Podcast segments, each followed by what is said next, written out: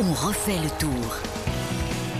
Comme tous les soirs après l'étape du jour, on refait le tour avec Nicolas Georgerot. Salut Nicolas Bonsoir à tous. Et Vincent Serrano et sa moto. Salut, à tout le monde. L'audace paye enfin sur le Tour de France. Quel scénario incroyable. Ça parti, c'est parti depuis le premier kilomètre à fond pour des échappés qui ont tenu jusqu'au bout, jusqu'à 20 mètres de l'arrivée pour un succès de Casper Asgreen. L'audace paye et c'est tant mieux. Le courage aussi des blessés à l'image de Victor Lafay jusqu'au bout qu'arrive en pénultième cette étape entre Moutier et Bourg-en-Bresse. Et puis demain, rebelote ou pas, échappé ou au sprint, avant peut-être un feu d'artifice sur le Markstein et le réveil de Pogachar. Oh, bon, ben, un petit peu de suspense, c'est comme ça. Je rappelle qu'au classement général, il y a quand même 7 minutes 35 d'avance pour Vingegaard devant Tadej Pogacar. Ça vous a plu, messieurs, cette étape Un peu longue, bien sûr, mais après les Alpes, autant de courage, autant d'envie? Bon, on ennuyé pendant 3 heures, mais la quatrième heure était bien. Parce que c'est vrai que. Vous êtes sévère, ils sont partis dès le premier kilomètre. Non, mais le scénario. Mais non, mais... Loué quand même s'est échappé. Évidemment, c'est volontairement provocateur, mais l'échappée est partie tout de suite. D'ailleurs, sur ce Tour de France, euh, c'est vraiment une différence majeure par rapport aux deux précédentes grandes boucles, c'est que souvenez-vous, euh, avec la nouvelle façon de courir un petit peu, notamment de l'équipe UAE, avec euh, Pogacar, de toujours garder la main un peu sur les échappées, c'était très compliqué les, deux grands tours, les deux, Tours de France précédents, d'aller de, former l'échappée, ça bataillait pendant une heure, une heure et demie. là, mmh. encore une fois, aujourd'hui, comme le, depuis le début de cette 110e édition, on a vu une échappée qui est partie très tôt, très très tôt, et c'est vrai que pendant 3 heures, 3 heures et demie, il s'est pas passé grand chose quand même. Il y avait un écart d'une minute. Jamais on aurait pensé, euh, des fois, il peut y avoir une échappée avec 5, 6, 7 minutes et on se dit, il y aura peut-être quelque chose à jouer. Quand le peloton reste à 1 minute, minute 30. 1 minute 30 max. Et là, c'est fou. C'est, on se dit, bon, de toute façon, il n'y a absolument aucun destin pour, euh, pour l'échappée du jour. Alors, il y a eu le quatrième qui est arrivé aussi. Hein. le petit coup de fouet qui est arrivé juste quand il fallait pour relancer la machine quand même. Il y a eu un gros travail quand même aussi de la Lotto Destiny avec euh, Victor Campenard et, et Pascal Encorn justement. ils ont relancé. On arrivait quand même sur des longues lignes droites, vraiment avoir euh, un groupe de 4 voilà, qui, qui, arrivait à rouler. Euh, des bons rouleurs. Des bons rouleurs. On roulait vraiment à 55, ça roulait fort. Ils ont eu cette chance aussi dans le final, ici à Bourg-en-Bresse, d'avoir une route qui, voilà, qui se rétrécissait. Il n'y avait pas beaucoup de place. Les équipes avaient aussi du mal à se, à se placer à l'avant du peloton. Et au final, ça l'a fait de très très peu, mais ça l'a fait. Mais encore une fois, je rejoins Nicolas, c'est vrai qu'on s'est un petit peu ennuyé. Les paysages étaient très beaux. mais, quand on voit que l'écart n'a jamais dépassé les 1 minute 30 et qu'on est resté à 1 minute, il y a encore une gestion qui est incroyable. C'est ça le taureau. Si tu sors des Alpes, il y a des coéquipiers qui sont fatigués ça, il y a des explications aujourd'hui à ce qui s'est passé. Il y, a des, il y, a des, explications, effectivement. Les, les équipes de, de sprinteurs euh, eh bien, ont laissé de la gomme hein, dans, dans, les précédents massifs. Et donc, forcément, en troisième semaine, quand il faut embrayer à 50 km de l'arrivée, ben, il y a un petit peu moins de, de, carburant dans le réservoir. après, on s'est réveillé un peu tard, hein, Nicolas, si je peux me permettre, parce que à 5 km de l'arrivée. pas cet avis, parce que justement, l'écart, c'est d'habitude. Non, mais ça a fondu, tu vois, de 24 secondes à 9 secondes. Tu peux. Ben oui, mais parce que justement, d'abord, devant, tu avais le très très bon rouleur, et parce que tu avais des équipes de sprinteurs émoussées. Et quand euh, Alpecin roule, quand Nils Polite de la Bora, qui est un des meilleurs rouleurs qui vient, qui fait un très très bon relais, qui les ramène encore à quelques secondes, mais ça suffit pas. Après, il y a aussi, il faut en parler, la, très bonne tactique et la très bonne manœuvre de l'équipe euh, Soudal Quickstep avec euh, Tim Declerc, avec Julien Lafilippe qui sont venus en position 3, 4, 5 du, du peloton hein. pour casser le rythme, pour empêcher les, les relais. du métier. avec, on voyait Julien Lafilippe qui parlait euh, à la radio pour qu'ils informent Asgreen de continuer leur effort et de ne pas se, décourager parce que ça pouvait le faire.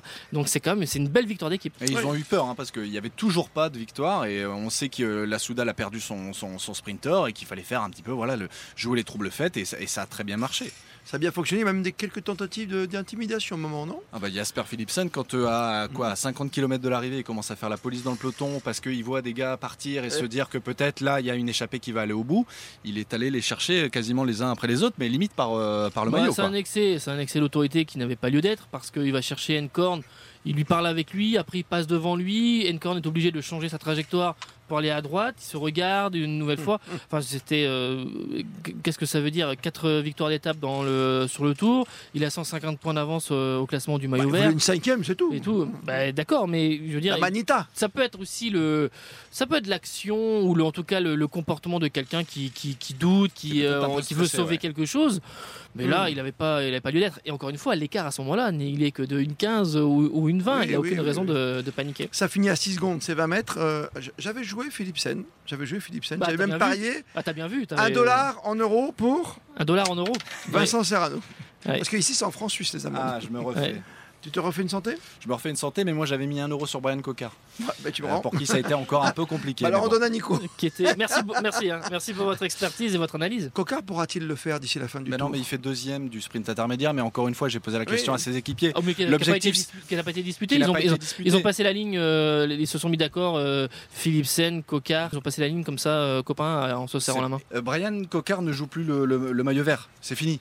Euh, cette histoire. Ah bah Après, oui, non, mais on tout te- ce qu'il attend, parle pas de c'est maillot vert. Non, mais bien D'où sûr. tu veux mais parler de maillot vert On te de- parle de 8 heures d'étape. Demain, c'est bah, demain c'est compliqué. Ensuite, il y a le Markstein, donc c'est impossible. Donc il reste les Euh, champs. il reste les Champs-Élysées et une victoire de Brian Cocard sur les Champs-Élysées. Je vais peut-être pas mettre 10 euros cette fois-ci, Non. mais euh, je prendrai beaucoup de plaisir. Et tu vois que c'est Philipsen qui termine devant Petersen ce soir, comme par hasard, hein, en plus, c'est vrai. Deuxième, Français. à, deuxième à Paris en 2015, on le rappelle, Brian Coca. Et premier français sur cette étape, c'est Christophe Laporte, Oui. hein, qui n'a pas brillé encore, qui n'a pas gagné son étape, tu vois. Oui, mais jamais. parce que Wout van Aert est, est parti euh, ce matin, parce qu'il va devenir papa pour la deuxième fois, et donc euh, la carte euh, du sprint maintenant, elle est pour euh, Christophe Laporte. Et attention, il faudra voir, hein, franchement, pour, pour Paris, pour euh, Christophe Laporte, ça peut être joli. Sur les petits pavés, il y en a de plus en plus que l'arrivée était décalée, on le sait, hein, depuis quelques années maintenant. Un petit peu plus haut. Un peu plus haut sur les Champs-Élysées. Tu parles du départ de Wout van Aert qui, on le sait depuis le début du tour, hein, attend un heureux événement avec son épouse, un petit garçon. Donc euh, Ah, depuis Il quelques mois, il le sait, oui, il effectivement. le sait, ouais. non mais ça, je pense que ça, il l'a vu. En plus, je crois qu'il a, il remarqué. Ça fait 9 mois, je Il crois a qu'il remarqué, donc il, il est rentré à la maison. Non, mais c'est parce que depuis le début, on en parle. On dit que s'il était Oui. capable même de quitter le tour. Ça devait arriver à la fin du tour et au final, il part, euh, il part sur cette 18e Parce étape qu'il a bien travaillé. avec Mmh. 7 minutes 35 d'avance pour son leader. Je pense que c'est bon. Je pense que ça va. Mais parce que Vingegaard fait bien le travail, c'est-à-dire qu'il a, il, il a anticipé, il s'est dit je peux pas aller jusqu'à la, C'est ça le travail d'équipe. jusqu'à la, jusqu'à la- l'avant-dernière étape parce Non. que donc il a fait le travail avant comme ça Van Aert peut partir. J'adore votre. Non, mais j'aime bien comme vous pensez. C'est- Vous avez raison, chef. Nicolas Jean-Jean, Vincent Serrano, Van Aert qui rentre à la maison, Anthony Pérez pour raison familiale, Simon Geschke qui abandonne, ça en fait deux de plus à la Cofidis en, en moins. Et on retrouve un Victor Lafay qui était bah, qui est notre seule victoire française, qui malheureusement il s'est pris un petit coup de genou dans le guidon avec un saut de dérailleur et il souffre terriblement. Il était sur ses terres aujourd'hui. Ouais, ouais, ça, ça fait très mal. C'est arrivé à Contador euh, il y a une Oui. douzaine d'années. Tu as raison. 2011, je dirais, sur un départ de, en Vendée, euh, quand le Tour de France était parti en Vendée, il avait pris comme ça euh, un, coup de genou. Ça paraît euh, rien du tout, mais c'est une douleur qui fait toujours très mal et qui est assez handicapante. Donc euh, à suivre. C'était en 2011, ouais. Victor l'a fait aujourd'hui. Donc on le verra pas aux avant-postes. Il faut qu'il tienne jusqu'à Paris comme beaucoup de coureurs, Vincent Ah, c'est son objectif. hein. De toute façon, il nous l'a dit au bus là à l'arrivée. Euh, je, je- je vais finir à Paris quoi qu'il arrive. Quoi. Mais c'était ouais. très compliqué pour lui. D'ici Paris, il reste donc une étape peut-être euh, pour ambitieux encore demain entre Moiran en montagne et Poligny.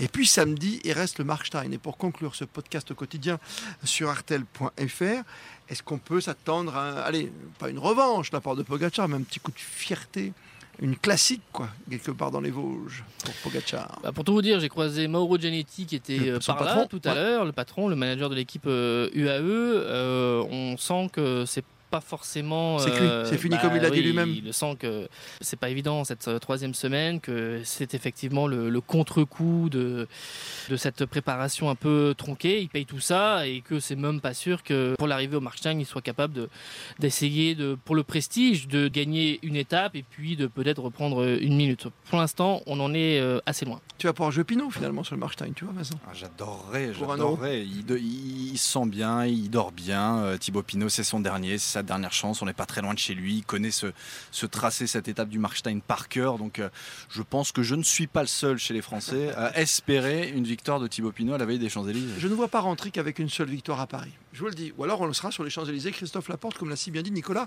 Georgerot, que je salue tout comme toi, Vincent. Serrano, demain, étape 19, mort en montagne Poligny. Le podcast juste après la course, comme tous les soirs. Vous pouvez le retrouver euh, une demi-heure après sur votre application préférée. On refait le tour. Bonne soirée à tout le monde. À bientôt.